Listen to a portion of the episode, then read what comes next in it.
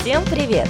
Если вы дослушали до этого эпизода, то, скорее всего, вы знаете, что меня зовут Маша, и долгие годы я сама себе предприниматель. А я Андрей, и всегда топлю за работу в найме. На протяжении целого сезона нашего подкаста «Уйти нельзя остаться» мы с Машей спорили, где жизнь лучше, когда работаешь сам на себя или на кого-то. Нашими гостями становились эксперты из самых разных индустрий – развлечений, IT, медиа и многих других. Но всегда важно помнить, с чего ты начинаешь. Наш первый эпизод мы записывали еще летом вместе с Антоном Пищиковым, совладельцем компании «Мозга», которая является создателем известной игры «Мозгобойня». Говорили о команде, как правильно выстроить в ней работу, какие есть подводные камни и как быть классным руководителем. Это был наш первый опыт. Возможно, не все получилось, но уверены, вам будет интересно. Слушайте наш бонусный эпизод под названием «Работники. Общий сбор» прямо сейчас. Антон, добрый день. Привет, привет. Антон, а помнишь ли ты вообще свою первую работу, обязанности и зарплату? Да, конечно, я помню. Это был период, когда мне было 18 лет, я поехал вожатым в лагерь. Я работал в загородном лагере в родном моем городе Реж э, вожатым и плавруком, хотя так, так себе, конечно, плаврук. Вот, и это была такая первая моя зарплата, хотя, честно, честно, честно скажу, никакой там ценности в этом не было, это было приключение, но в целом такая осознанная, такая несколько раз получаемая зарплата. Профессия пла- плаврук. Очень Ну, интересно. есть, есть, есть физрук, а есть плаврук. А, вот оно, все Да, да, да, да. Понятно, я, понятно. я был главный за бассейн а, одну смену. Антон, а для тех, кто не в курсе, как появился проект «Мозгобойня» э, в свое время, как он э, развивался и развивается сейчас? Но здесь надо разделить, наверное, правильно разделить на несколько вех. А, Во-первых, мозгобойня — это игра, а, и игра сама родилась в 2012 году в Минске. Есть такие ребята, Саша Ханин и Катя Максимова. Они, в общем-то, адаптировали историю, э, которую они подсмотрели а, в Литве, дали ей вот такое интересное название «Мозгобойня», и, э, в общем-то, начали делать для друзей и товарищей. И в целом здесь какой-то такой э, бизнес-задачи в целом-то и не было. Это была просто игра для друзей, какое-то новое развлечение. А потом уже это начало действительно превращаться в проект, когда оказалось, что много людей э, хо- захотели приходить. Потом он начал превращаться в бизнес-проект, потому что э, начали появляться э, ребята из разных городов, которые говорили, а можно мы а, у себя начнем в городе делать э, этот проект. Я был таким же вместе со своими партнерами. Мы, в общем-то, когда-то купили франшизу в городе Екатеринбурге, где мы с вами сейчас находимся, и начали развивать здесь. У нас очень круто полетело здесь, потому что у нас был опыт в ивентах, командах, э, и э, через какой-то промежуток времени мы выкупили часть компании, потому что мы ну, ре- реально развивали этот бизнес быстрее, чем основатели. И благодаря тому, что вокруг нас было большое количество комьюнити удивительных э, людей, которые занимались э, ивентами, событиями, а, играми, мы смогли именно в Екатеринбурге создать суперкоманду сейчас, в которой занимается развитием. Сейчас головной офис компании находится в Екатеринбурге. А, ну и степ-бай-степ э, к нам присоединилось там больше 270 городов э, во франчайзинговой модели в 17 странах на нескольких языках, в онлайн-формате. В общем, такой компании, как Мозгобойня, уже нет. Мозгобойня — это игра. Компания у нас называется Мозго. Помимо Мозгобойни у нас еще есть, например, такой музыкальная игра, называется Тут Тут Квиз. Это такая караоке-игра. А сейчас у нас еще в стадии несколько еще новых игр. То есть мы компания, в которой делается набор разных игр. И мы а, компания в области, технологическая компания международная в области развития продуктов в области игр, медиа, образования, э, нацелены на развитие творческого и коммуникационного потенциала человека. Компания на слуху, все они говорят, все они знают. Какая цель тогда стоит уже не перед компанией, может быть, а перед тобой лично? Ну, перед компанией все-таки есть большие цели, и э, это действительно э, тот этап, где очень правильно э, отделить себя от компании. Все, все бизнесы проходят этот этап, э, которые дорастают до размера такого более-менее среднего, доходят до этапа, когда собственник отделяется от компании, цели собственника отделяются от целей компании. И я бы все-таки разделил. Цели компании — это... э, ну, мы формируем сейчас глобально большую стратегию, а, на создание новых продуктов. А, Вообще нас интересуют очень многие разных вещи. Мы такие по-хоро- по-хорошему жадные до до всего, что вокруг нас происходит. Вот, и мы сейчас как раз в стадии поиска того э, пути, куда пойти. Мы вообще глобально углубились в такое понятие, как стратегия. И я вообще очень рекомендую, э, кстати, какую-то пользу постараюсь принести. Есть очень классная книга, называется «Хорошая стратегия, плохая стратегия». Мы ее прям штудируем, и образовательные программы разные проходим. То есть мы прямо вот пытаемся сейчас сформировать новый свой трек. А вообще в пределах трех лет на задача э, выйти на миллиард оборота. В нашем рынке такого нет. Э, и это на самом деле нам надо этот рынок растянуть. Но, но, но в этом есть цель. Если говорить о моих личных целях, то на самом деле э, я себя отделил от компании, и у меня сейчас есть, знаете, какие? У меня есть несколько таких плоскостей, которые а, давайте так. Слово предприниматель это одна из плоскостей. Вот я предприниматель, у меня есть э, несколько компаний, а, с которыми я работаю. У меня есть э, понятие инвестора. То есть у меня есть там инвестиции, которые я там и на фондовом рынке, и, в, и инвестирую в какие-то другие формы, компании в том числе. А у меня есть форма публичного, ну, я бы называл это общественного деятеля. Там, не политического, а, а общественного. Я являюсь членом Совета э, по развитию малого и среднего бизнеса при правительстве Свердловской области. У меня есть э, сфера деятельности образовательная. Я являюсь мастером академии. Э, есть такая у нас Академия X10, которую мы делаем с Игорем Владимировичем Рыбаковым. И я публичная личность, наверное, назвать себя блогером. Ну, наверное, вот так вот. Я это слово мне не очень нравится. Но в целом, наверное, я блогер. У меня есть там YouTube-канал, Instagram, тому подобное. Со всеми его проявлениями. Э, кстати, с вами поделюсь. Э, совсем недавно, э, вот сейчас как раз в процессе, я заключение своего первого а, полноценного контракта блогерского с компанией. Буду амбассадором одной достаточно известной компании. И это вообще, это вообще какая-то другая плоскость, потому что совсем одно, когда ты развиваешь свои компании, и совсем другое, когда ты являешься публичной личностью, через которые транслируются какие-то ценности других систем. И это вообще интересный опыт, такой рекламный, я бы даже назвал который я тоже сейчас проживаю. В общем, что-то наговорил я тут вам кучу всего. Пытаюсь, пытаюсь э, себе ни в, чем, себя? ни в чем себе не отказывать, наверное, вот так вот. Я считаю, что можно соединять очень многие вещи, если, если задаться такой целью. Я верну нас в тему нашего подкаста.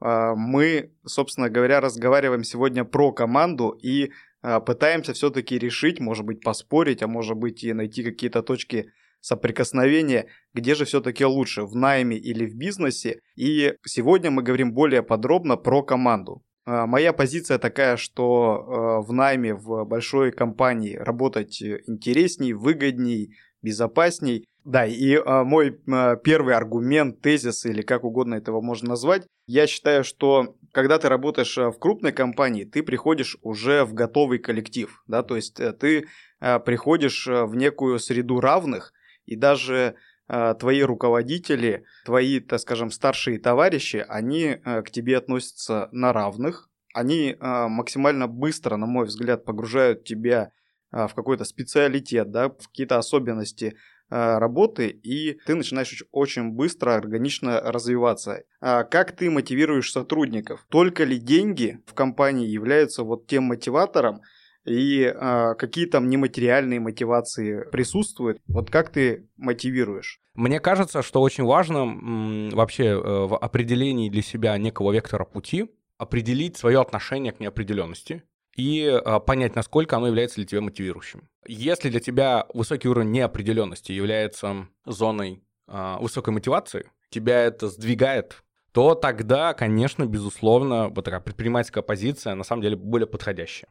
С другой стороны, э, если для тебя это э, тебя неопределенность убивает, то тебя, наоборот, сдвигает определенность, ты говоришь, я могу делать, но только в позиции, когда сам, ну, у меня высокая определенность. Тогда корпоративная история более подходящая. Поэтому, мне кажется, здесь очень важно определить ту самую комбинацию и найти ту самую форму, которая подходит именно для тебя. Вот, поэтому э, я вообще вам честно могу сказать, э, в какой-то момент понял, что я вообще не хочу выбирать между двумя этими формами, поэтому по факту на сегодняшний день у меня есть свой бизнес, и у меня есть проекты, в которых я по факту являюсь, ну, как, как будто бы наемным сотрудником. То есть я не являюсь... Подчинение, да? Но по факту, по факту есть лидеры, э, за которыми я иду. И здесь на самом деле возникает вторая очень важная вещь, помимо неопределенности, это такое некое да, отношение, это на самом деле уровень амбиций. Поэтому вот мне кажется, что определив, знаете, вот по шкале две вещи. уровень неопределенности от, от 0 до 10, где 10 полная неопределенность, а 0 это полная определенность, и уровень амбиций, где 10 это безумные амбиции, хочу построить, Apple, не знаю, там, а еще какие-то крупные компании. А 0 это, ну, как бы, ну, 0 амбиций. Мне кажется, вот, вот две вот эти шкалы, определив, можно подобрать для себя разные варианты, и, кстати, они могут быть и такими, и такими.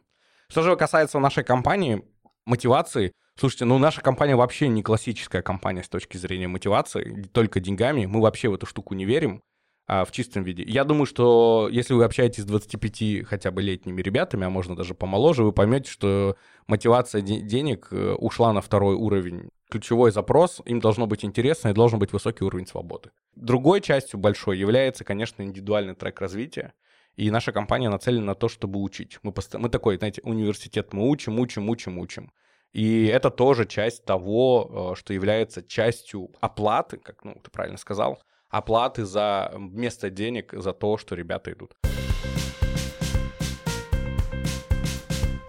Антон, а если возвращаться к твоей команде, я понял, что в целом вы э, приверженцы привлекать зумеров, у которых э, материальная сторона, она на вторых-третьих ролях, важна для них свобода, важно для них какое-то комьюнити, а вот а, мне интересно, что ты делаешь, когда в вашей команде случаются споры или неприязнь, или даже вражда между сотрудниками, как вот вы эти моменты разруливаете, да, потому что, опять же, вот э, с моей позиции корпоративного, да, э, сотрудника, здесь такая большая, конечно, иерархия, да, то есть моя компания, она такая более жестко структурирована, и по факту она даже в какой-то степени напоминает, э, не побоюсь этого слова, армию, армию а, да, ну да. То есть... Угу. Давайте так, слово «вражда» мне сразу не нравится, э, потому что если у меня в компании есть вражда, значит, на первом этапе отбора сделаны большие ошибки. А у нас таких ошибок на текущий момент уже нет. Ну, вот. Поэтому если в компанию набираются люди, которые начинают между собой враждовать, враждовать, ну, это сразу до свидания. Ключевой вопрос команды на самом деле это было одно из самых больших моих открытий. Сейчас я попытаюсь прямо фанфары добавить, вот, вот, чтобы вы услышали и, возможно, не делали тех ошибок, которые сделал я. Отбор. Отбор является ключевым фактором создания команды. Очень часто я делал ошибку, которая называется следующей. Я набирал людей, а потом пытался сделать из них команду. А вопрос, как провести отбор, это вопрос э, набора разных вещей. Во-первых, это многоуровневая система, в которую не так просто попасть. В нашу компанию на самом деле достаточно не, про, ну, как бы не просто попасть. Помимо того, что вы должны пройти э, там, а, по функциональным каким-то качествам, э, у нас есть оценка просто ну, свой вы или не свой. Если вы не свой, вы не сможете попасть на в команду. Ну, просто не получится. Соответственно, вероятность вражды э, ну, минимальна. А, во-вторых, культура компании. Это такая очень важная вещь. У нас в культуре конфликт — это хорошо это неплохо. Чужое мнение — это хорошо. Если у вас есть альтернативное мнение, это прекрасно. Если люди совсем согласны, какая-то проблемка. Потому что не бывают люди совсем согласны. Поэтому с точки зрения, наверное, нашей компании, люди не согласны, это самые ценные люди. Другой вопрос, э, насколько это деструктивно, да, насколько есть люди, которые типа просто хейтят, ну, опять, это культура, у нас такого нет. И э, последняя мысль, наверное, состоит в том, что конфликты существуют, у нас есть внутренняя методология работы с этими конфликтами. Ключевая история это про честность. И э, у нас в компании есть такое понятие э, гипотезный подход. Это э, там, те компании, которые работают в большим количеством гипотез, то есть неких различных представлений, как может быть. У нас нормально, когда у нас есть много гипотез, и они не срабатывают. Вот с мнением то же самое, поэтому мы все это называем гипотезой, говорим, окей, так тоже может быть, давай попробуем посмотреть, как это, как это работает. Если уже в какой-то момент мы понимаем, что возникает какая-то, ну, такая совсем уже конфликтная зона, когда люди вообще уже не договариваются, здесь возникает вопрос определенных комбинаций. Либо, ну, есть причины, когда люди, с людьми мы расстаемся, но это крайне редко. Чаще всего мы просто находим новую комбинацию. Ну, например, мы находим новую команду, мы переводим человека в другую позицию. Иногда бывает проблема просто в позиции. А, бывает, что мы меняем э, людей просто как бы, ну, какой-то рокировкой. Это знаешь, как, футбол, как в футболе. Вот э, химия не возникла, и все. Поэтому мы к этому относимся очень тонко, прорабатываем, несем через культуру, через ценности и делаем высокую систему отбора. Ну, то есть мы делаем так, чтобы в нашу компанию все хотели, э, но попасть было, ну, непросто. Я сегодня топлю за бизнес, но когда Антон рассказывает по свою команду, аж сердце сжимается внутри и хочется пойти к нему на работу. Возьмешь меня на работу? Конечно. Как, Только школу пройди, пожалуйста. Если, если, если ты захочешь, мне кажется, тебя никто не может остановить. Это точно. Поэтому я и предприниматель, собственно. У нас а, совсем недавно, в прошлом году, был очень сложный год. 2020 год на всех отразился, на предпринимателях, на наемниках. И а, вопрос такой, когда человек работает в найме, да, и что-то случается с компанией, если у него нет такого крутого руководителя, как Антон Пищиков, наверное, ему может быть очень тяжело, потому что компания может развалиться, он может потерять работу и так далее. Когда ты предприниматель, ты своей жизнью руководишь и своей компанией руководишь, ты можешь а, перенастраивать команду, давать им новые направления, собирать их вокруг какой-то идеи, возможно, новой, возможно, новых продуктов. Поделись, пожалуйста, как это было у вас, как вы это пережили, в чем вот а, ваше а, взаимодействие с командой, а, каким результатом привели? Ну, для нас, конечно, 20 год был вообще сумасшедший, потому что а, мне кажется, что я, я бы назвал этот город год, год Феникс, вот я впервые какой-то, потому что мы умерли и родились заново. Э, мы не просто там э, поменялись, мы, мы сдохли. Мы прямо сдохли, потому что, ну, представьте себе, у нас в один момент просто 95% выручки ушло. 95. Ну, то есть не, не, не 50, не 40 там, 95. И в какой-то момент, конечно, ну, пандемия, но все-таки надо понимать, что у нас оф, ну, основным э, таким продуктом до этого был э, офлайн игры, причем ну, кто же мог подумать, что есть что-то, что может остановить игры, блин, в 17 странах вообще, в принципе. Теперь мы понимаем, что может. И нужно диверсифицировать бизнес еще немножко по-другому. Мы на самом деле э, получили колоссальнейший опыт. Что с нами случилось? Смотрите. Итог, наверное, скажу. Мы сохранили 90% команды мы запустили несколько новых продуктов, и через полгода, приблизительно чуть больше, мы вышли на э, докризисную выручку. При том, что надо понимать, что мы не потеряли, ну, то есть мы ее, э, мы ее заменили другими продуктами. Что было сделано, наверное, самое главное. Во-первых, э, важно сказать, что мы сделали три ключевых вещи. Первое, мы сделали штаб. А, в определенном кабинете. Это был кризисный штаб. То есть там э, мы заседали, э, нас было несколько человек, это несколько собственников и генеральный менеджер, ну, генеральный директор компании. И мы разрабатывали стратегию, как мы будем не умирать. Это, это вообще очень важная история. То есть мы все остальное, все развитие, понятно, отключили, пошли в штаб. То есть наша ключевая задача была сохранить команду, сохранить бренд, запустить новые продукты. Второе, мы поговорили с каждым сотрудником компании, с каждым мы нас нарисовали две, две вероятности развития стратегии. У нас был план А и план Б. План А — это план, в котором мы не сможем никаким образом заместить выпавшую выручку. А, в плане А у нас практически вся команда сохраняется, в плане Б мы все равно будем кого-то терять. И мы пришли, ребятам просто рассказали, смотрите, в плане А, ну, типа, вот такая ситуация. Мы со всеми начали честно разговаривать, что будет. Какой у нас есть запас прочности, какие вещи мы планируем предпринять. И спросили, ты с нами или нет? И это удивительно, потому что 99% людей сказали, окей, мы идем с вами. Мы начали обсуждать, э, насколько ребята готовы упасть в зарплате. У нас падала зарплата у ребят там на 30-40%. А при этом надо понимать, что функционал увеличился еще вдвое. То есть они грубо начали делать в два раза больше, в полтора раза больше за зарплату в два раза меньше. И это было невероятным, потому что мы в этот момент поняли, что та культура, про которую я до этого говорил, начала на нас работать. То есть ребята у нас поверили, мы начали с ними очень честно, откровенно говорить. Наша ключевая позиция стала следующая. Все должны зарабатывать деньги. У меня была такая ситуация, когда, например, ну, как финансисты или юристы могут зарабатывать деньги. Знаете, что я начал делать? Я начал частично их время продавать в другие компании, которым нужно было это время. То есть я им сказал, ребята, на 2-3 месяца вы еще, еще работаете, подрабатываете, но только через меня. Ну, то есть я организую, я вам плачу зарплату, вам нужен нести этот функционал. Ребята сказали, окей, хорошо, ну, чтобы не потерять команду, чтобы не потерять какие-то, ну, то есть чтобы не сильно понизить доходах. В общем, вариативность начала появляться, мы начали запускать свои продукты, мы начали аутсорсить другие компании, благо э, бизнес-сообщества позволяют знать, что у других происходит. И в целом, в целом мы прожили эту ситуацию, э, плюс у нас были резервы, что тоже на самом деле нам позволило выжить.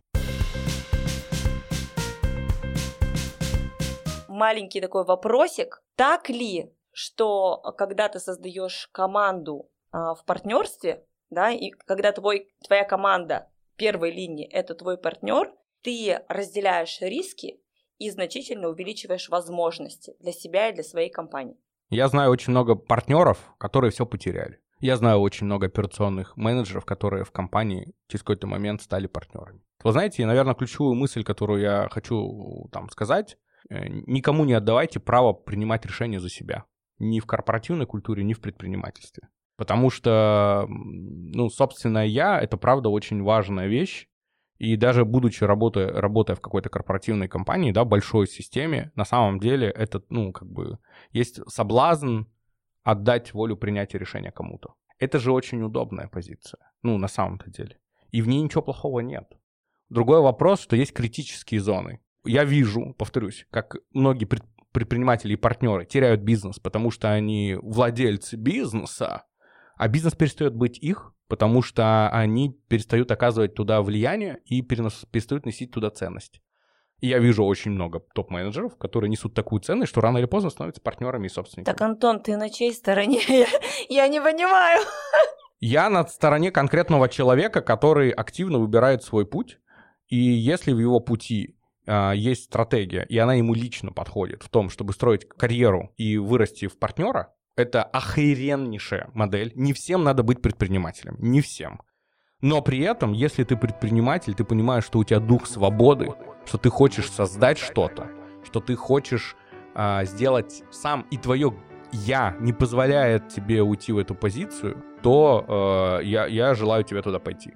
Но с другой стороны, я хочу сказать, не обманывай себя, когда ты говоришь, я хочу, я не хочу слышать чужое мнение, поэтому пошел в предприниматели. Как ты будешь строить команду, если ты не можешь слышать чужое мнение? Ну, у тебя будет группа помощников, и будет вот такая вот компания размером с ничего, ну, то есть 5 человек. Если ты хочешь большие системы строить, то тебе придется договариваться. Если ты хочешь быть владельцем большой системы, тебе придется работать с корпоративной культурой, тебе придется нанимать э, ребят, тебе придется структурировать, тебе придется, знаете, это большая моя была радость, когда я ушел в бизнес, думал, слава богу, все, можно не работать ни с какими э, регламентами. Да хрен-то там чуть-чуть подросли, и оказалось, что надо работать с регламентами, с моделями, системами и тому подобное. И в этот момент ко мне пришли ребята, которые начали строить корпоративную культуру. Поэтому, ну, и вообще корпоративные системы. Поэтому, ребята, корпорации и предпринимательство — это часть одного и того же. Окей, мой тезис. Когда человек в найме, он зачастую выполняет одни и те же действия изо дня в день. Поэтому в какой-то момент он становится а, узколобым, перестает а, тратить время на свое развитие, в отличие от предпринимателя. А, и можно я буду совсем согласным, и при этом абсолютно и при этом согласен. Не согласным абсолютно. Я абсолютно согласен с тобой. Э, здесь я бы говорил про такое понятие, как тип личности. Есть люди, которым нравятся рутинные действия, и нет ничего лучше, чем делать рутинные действия. А, и это кайф. А предпринимателю все что-то не имется. И поэтому э, ему не нравится делать часто очень рутинные он действия. Он развивается. О, это, это так он так называет это. Он не хочет делать рутинные действия и говорит, слушай, я не буду делать рутинные действия, я развиваться пошел. На самом деле в рутинных действиях есть большое количество развития. Я бы не хотел подменять две вещи, рутинные действия и развитие. Развитие. Ты можешь делать рутинные действия и развиваться, а можешь не делать рутинные действия и на самом деле ни хрена не развиваться. Поэтому я бы вот э, согласен, но при этом разделив два понятия. Есть операционные рутинные вещи, которые нужно знать, и есть понятная зона развития, которой отдельно нужно уделять время, не подменяя одно другим. Вот находясь э, в большой компании, постоянно проходят какие-то командообразования, какие-то э, мероприятия, вот именно на, направленные я назову на сплочение команды. То есть, чтобы были какие-то общие интересы, чтобы э, мы друг друга узнавали с разных сторон, не только с рабочих. Да. И вот опять же, э, у меня много друзей, товарищей, знакомых, малых бизнесменов, которые те же самые командообразовательные всякие мероприятия сводят ну, к банальной пьянке. С одной стороны, мне кажется, что у них не хватает на это денег, а может быть у них нет желания и какой-то выдумки, Потому вот я считаю, что в больших структурированных компаниях по мероприятиям командообразования тратится больше и времени, и денег, и фантазии, нежели в малом бизнесе. А, я на самом деле соглашусь, если говорить в большинстве, конечно, а, работа в любой компании крупной, которая выделяют средства, у них есть просто на это бюджет, и, конечно, это, это действительно так. И, и, и поэтому, например, очень многим предприним... людям, которые хотят заниматься бизнесом, очень советую пойти в начале корпоративную культуру. У меня, корпоративную компанию, у меня так было Я бизнесом занялся в 26 лет. До этого я работал в корпоративной системе большой. Я прошел определенный путь, я увидел, как работают системы, и на самом деле начинать бизнес, э, например, после корпорации, это очень круто. Это, это хороший путь. А вот отвечая на твой вопрос, на, на 80% я согласен с тобой, потому что разнообразие, качество проработки образовательных систем в корпоративных системах, конечно, в разы лучше, потому что у них совсем другой объем. Но при этом, повторюсь, есть э, компании э, небольшие, в которых есть система развития, более близкая. Например, одна из самых лучших мест для развития человека, который хочет быть предпринимателем или большим топ-менеджером, это позиция ассистента. Например, быть ассистентом хорошего предпринимателя — это очень сильно образовательная форма. Но в целом я с тобой согласен. Опять же, да, Антон, ты говоришь о том, что намного больше инструментов у крупных компаний а, для того, чтобы развивать вот это направление командообразования. Но приведу вам пример. Мы своим офисом, например, ездим за грибами. Вряд ли большая крупная компания позволит себе поехать за грибами. А мы очень дружно, мы обсуждаем какие-то деловые вопросы. Это очень сплочает. Мы ходим вместе на квесты. Да, иногда мы даже ходим на пьянки, но это тоже прикольно, потому что ты понимаешь, твой это человек или не твой, какой он в разных своих эпостасиях, назовем это так. Я говорил о широте инструментов, и на самом деле я знаю а, крупные корпорации, которые в своих отделах в том числе ходят э, по грибы. И это нормально. Э, я скорее про то, что широта инструментов и просто нацеленность, ресурсная зона для таких зон, ну, правда, правда их больше. Окей, а следующий тезис мой. Суть в чем? Не в мозга, а вообще в целом, если мы берем бизнес, то человек в найме, он обычно работает э, в определенные часы, да, есть э, какой-то дресс-код, не везде, опять же, но во многих угу. компаниях. Он не может просто так э, заглянуть куда-то к туроператору на сайт, купить себе путевочку, потому что сильно захотелось отдохнуть, вот прям почувствовал и послезавтра улететь всей своей семьей отдохнуть, не знаю, там, от Турции до Мальдивов. А предприниматель может. Вот ты согласен с этим или нет? А, да, это, это, это немножко про свободу, да, это, это про свободу. Понятно, мы сейчас говорили про обучение, про развитие, а вот, вот эта вот свобода. Я свободен, я предприниматель, я сам могу выбирать. Куда поехать, что одеть, приходить или не приходить. Ну, мы опять возвращаемся к понятию права выбора и кто, кому мы какую часть своего выбора делегируем. Я с тобой согласен с этой стороны, но я знаю обратную сторону предпринимательства, когда у тебя нет никакого нахрен выбора. Человек может встать и пойти домой, а ты продолжаешь работать, потому что никто, ну, как бы, как сказать, конечным, конечным э, таким бенефициаром этого всего являешься ты, и все они могут уйти, а ты уйти не можешь. Ты не можешь э, пойти куда-то, потому что тебе там надо, потому что у тебя есть вот, ну, твои обязанности, да, поэтому эта палка всегда на двух концах, э, и она 100% абсолютно с собой согласна со стороны свободы. Но если у тебя более-менее, э, опять же повторюсь, организация такая, более-менее э, там не совсем маленькая, то и зависимость у тебя очень высокая. Ну, то есть, когда у тебя там несколько человек от тебя зависят, то здесь не так просто улететь куда-то, убежать и тому подобное. Но с другой стороны, верну тебе обратную вещь и скажу, что и зависимость предпринимателя тоже выше, и в какой-то момент, представьте себе, ведь э, люди, которые становятся заложниками своих компаний настолько, что и люди их вообще не отделяют. Какой-нибудь Тиньков, он говорит, я не банк, я вообще к нему отношения, ну, как бы не имею операционно. Чего вы мне рассказываете, какие карты, куда и тому подобное. Но там уже такая, ну, зона этого влияния. И здесь э, можно ли сказать, что у них свобода выбора?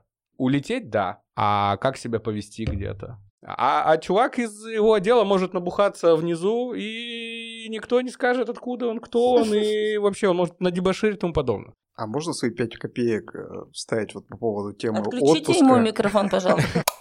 Ну, хоть драка началась, наконец. Я а, и свою историю расскажу, и историю моего друга. А, он, когда только занялся своим бизнесом, он смог поехать в отпуск только спустя более чем три года, находясь а, в таком крайне нестабильном состоянии, а, и то его выдернула жена, и он был убежден, что он не может поехать э, в отпуск, потому что если он сейчас уйдет, э, уедет на эти две недели, то все рухнет. Я его даже в какой-то степени убеждал, что я говорю, ну, если за две недели твоя компания может развалиться ну, значит, может быть, это не та компания, в которую дальше стоит э, продолжать. Он уехал, ничего не развалилось, все было в порядке, все работали, но это опять же вот внутреннее состояние, когда хочется держать руку на пульсе Э, везде все контролировать. Это только поначалу, Андрей. Потом такого уже не происходит. То но есть это, это начало переходный... три года. Но это начало три года. Да, но это переходный этап между наймом в бизнес. То есть, когда ты работаешь, ты думаешь, что все зависит от тебя, это моя работа, операционка. Потом у тебя бам, хочу все-таки иметь свой бизнес, начинаешь там его продумывать он рождается, и вот этот момент, когда тебе надо просто вот заставить себя, назначить себе состояние, что он может работать и без тебя, если ты правильно все настроишь. Согласен ведь, Антон? Конечно, но это этапы, это этапы, и я тоже такое проходил, и, и меня, знаешь, что остановило? Только болезнь. Ну, то есть я слег, и без меня, ну, то есть вот... Э, и это правда очень сложно, особенно те, кто вкусили эту э, предпринимательскую позицию.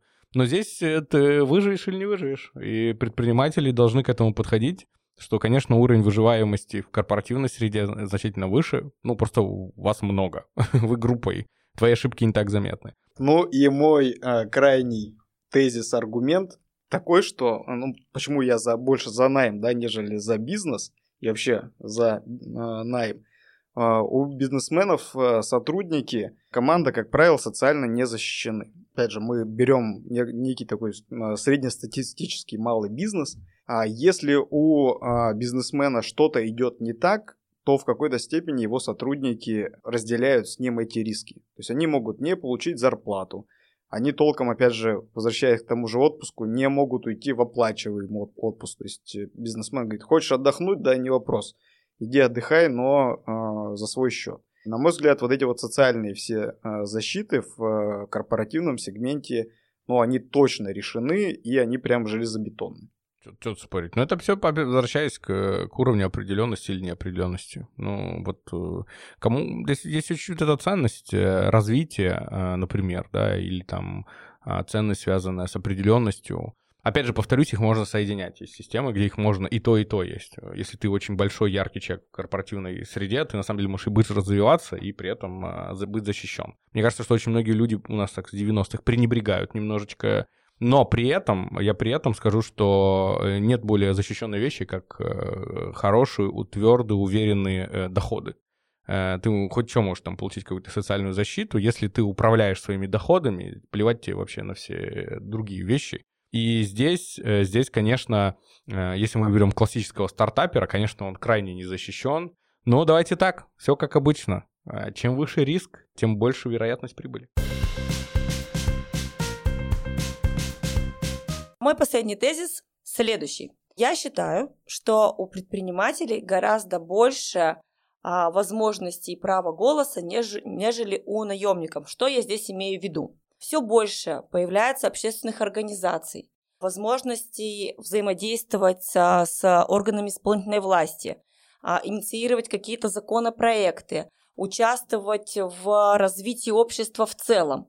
Наемники такой возможности не имеют. Да, был институт профсоюзов, но это сейчас вот одно название, ничего больше. Сама лично присутствовала на парочку таких мероприятий, ну, скажу вам, зрелище то еще. То есть сам наемник маловероятно, что он станет инициатором какого-то движения в сторону изменений, да, я имею в виду прям вот в глобальном, может быть, даже государственном виде. Ну, в этом и разница. А, предприниматель-лидер все-таки, люди, которые идут в найм очень часто вторые, третьи, пятые номера, ну, так сказать, они отдают право а, определенных выборов а, другим людям. Но я абсолютно не согласен с тобой с тем, что нет такой возможности ну, во-первых, я не очень сильно вижу, чтобы предприниматели что-то сильно прям меняли. Они пытаются. Я на самом деле здесь э, могу сказать о том, что нет никакой разницы. Для меня здесь нет никакой разницы, поэтому я э, к тому, что ты сейчас к тезису о том, что возможностей больше. Я к этому, я с этим не согласен. Сто процентов есть формы, где люди реализуют себя в различных общественных формах и будучи по найму работают. Другой вопрос, э, что лидеры, лидеры бизнеса оказывают высокое влияние на, ну, вернее так сказать, пытаются. Я еще раз говорю, я, ну, глядя на мировой опыт, я считаю, что в России, ну, таких вещей должно быть в разы больше. И это вообще гражданское общество. Поэтому здесь другой вопрос состоит в целом. Я вообще в целом считаю, что таких в целом и предприниматели могут больше вообще. То есть возможность есть у всех, первая мысль. Вторая, и предприниматели могут больше. Поэтому сейчас я очень рад тому, что есть большое количество предпринимательских объединений, они только встают на ноги, только как-то там соединяются, да. Но и я очень, очень верю в то, что человек, который работает по найму, на самом деле может найти свою форму различных сообществ, которые способны менять а, общество в целом. Я вот приведу пример. Э, в рамках э, работы над законом Свердловской области по креативным э, кластерам. Индустрия. Да, там очень много ребят, которые, ну, не являются предпринимателями, которые, как мне кажется, влияют на изменение среды вокруг нас. И для меня это такое большое подтверждение того, что с высокой верой и желанием идти в общественную деятельность человек из найма тоже вполне может это оказывать возможно. влияние. Абсолютно. Итак, подведем итог. Антон, а чьи же аргументы тебе кажутся более весомыми, более, более имеющими право на жизнь? А где все-таки а, лучше, в найме или в бизнесе, или это вообще странное разделение? На самом деле, э, как сказать, в споре рождается истина, и э, в каждом аргументе, в котором вы говорите, есть своя правда. А вопрос ключевой состоит, про что конкретно я. Я за то, чтобы смотреть все варианты. Э, я за то, чтобы предприниматель э, вообще ценился как позиция. Поэтому здесь я, конечно, тебя поддерживаю в том, в тех э, свободах, да, безусловно, Маш, потому что те свободы, которые получает предприниматель, это действительно большая ценность.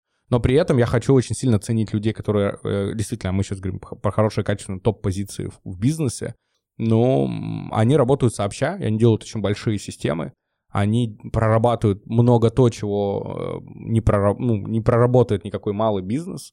И это абсолютно, это абсолютно две взаимодополняющих вещи. Поэтому лично я, как и говорил, а, для себя выбираю позицию и там, и там. Не становиться на за красных или за белых. И в этом моя сила выбора, что я сегодня могу отказаться от, от этого выбора в пользу другого, и я позволю себе, и знаете как, процитирую сейчас вам великого классика, современника нашего Моргенштерна, сказал, хрен его знает, что я говорил вчера, я поменял свое мнение, и в этом моя сила, что я сегодня э, мыслил так, я развиваюсь, расту, и завтра я делаю путь. Поэтому классный путь, когда люди из корпораций уходят и делают крутые бизнесы, очень крутой путь, когда люди, работавшие в бизнесе, в какой-то момент идут в корпорации, потому что это невероятно высокая тяга, и они понимают, что они могут прийти в корпоративную систему и стать супер чемпионами. Спасибо огромное, Антон. Антон, спасибо за встречу и за этот разговор. На самом деле, вот э, твоя позиция и твоя точка зрения мне очень близка.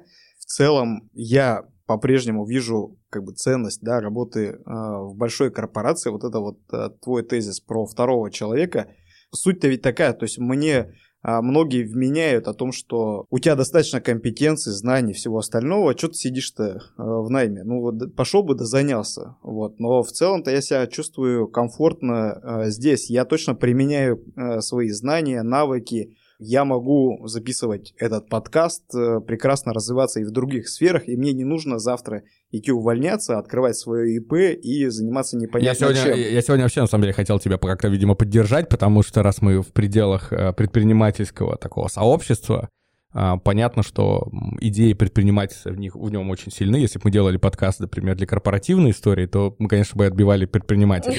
Тут это очевидно. Поэтому, безусловно, э, вот прям, наверное, особенно хочется в этом плане сказать, потому что корпоративные формы, они на самом деле, ну, они тоже очень крутые. И я тебе, кстати, хочу про это сказать, что они на самом деле очень крутые. Изучение их, и поиск, и работа. Это правда очень круто, поэтому нет, не, не, не, не, не позволь себе отказаться от своего пути. Спасибо, Антон, это было круто. А вы, друзья, чтобы ничего не пропустить, прямо сейчас подписывайтесь и ставьте свое сердечко нашему подкасту на своих любимых цифровых площадках.